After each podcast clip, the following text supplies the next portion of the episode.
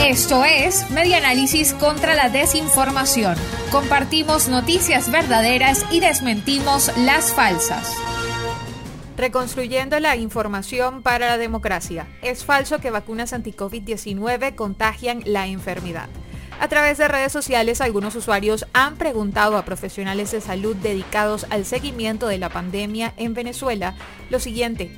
Es verdad que algunos médicos diagnostican COVID-19 a personas que se aplicaron la vacuna. El médico internista e infectólogo Julio Castro respondió a través de sus redes sociales que no existe ninguna posibilidad de contagiarse de COVID-19 producto de la aplicación de la vacuna.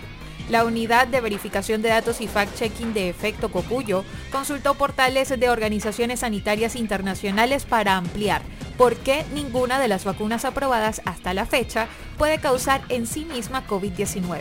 Los Centros para el Control y la Prevención de Enfermedades, institución sanitaria de Estados Unidos, señalan que ninguna de las inmunizaciones autorizadas hacen que las personas salgan positivos en pruebas virales.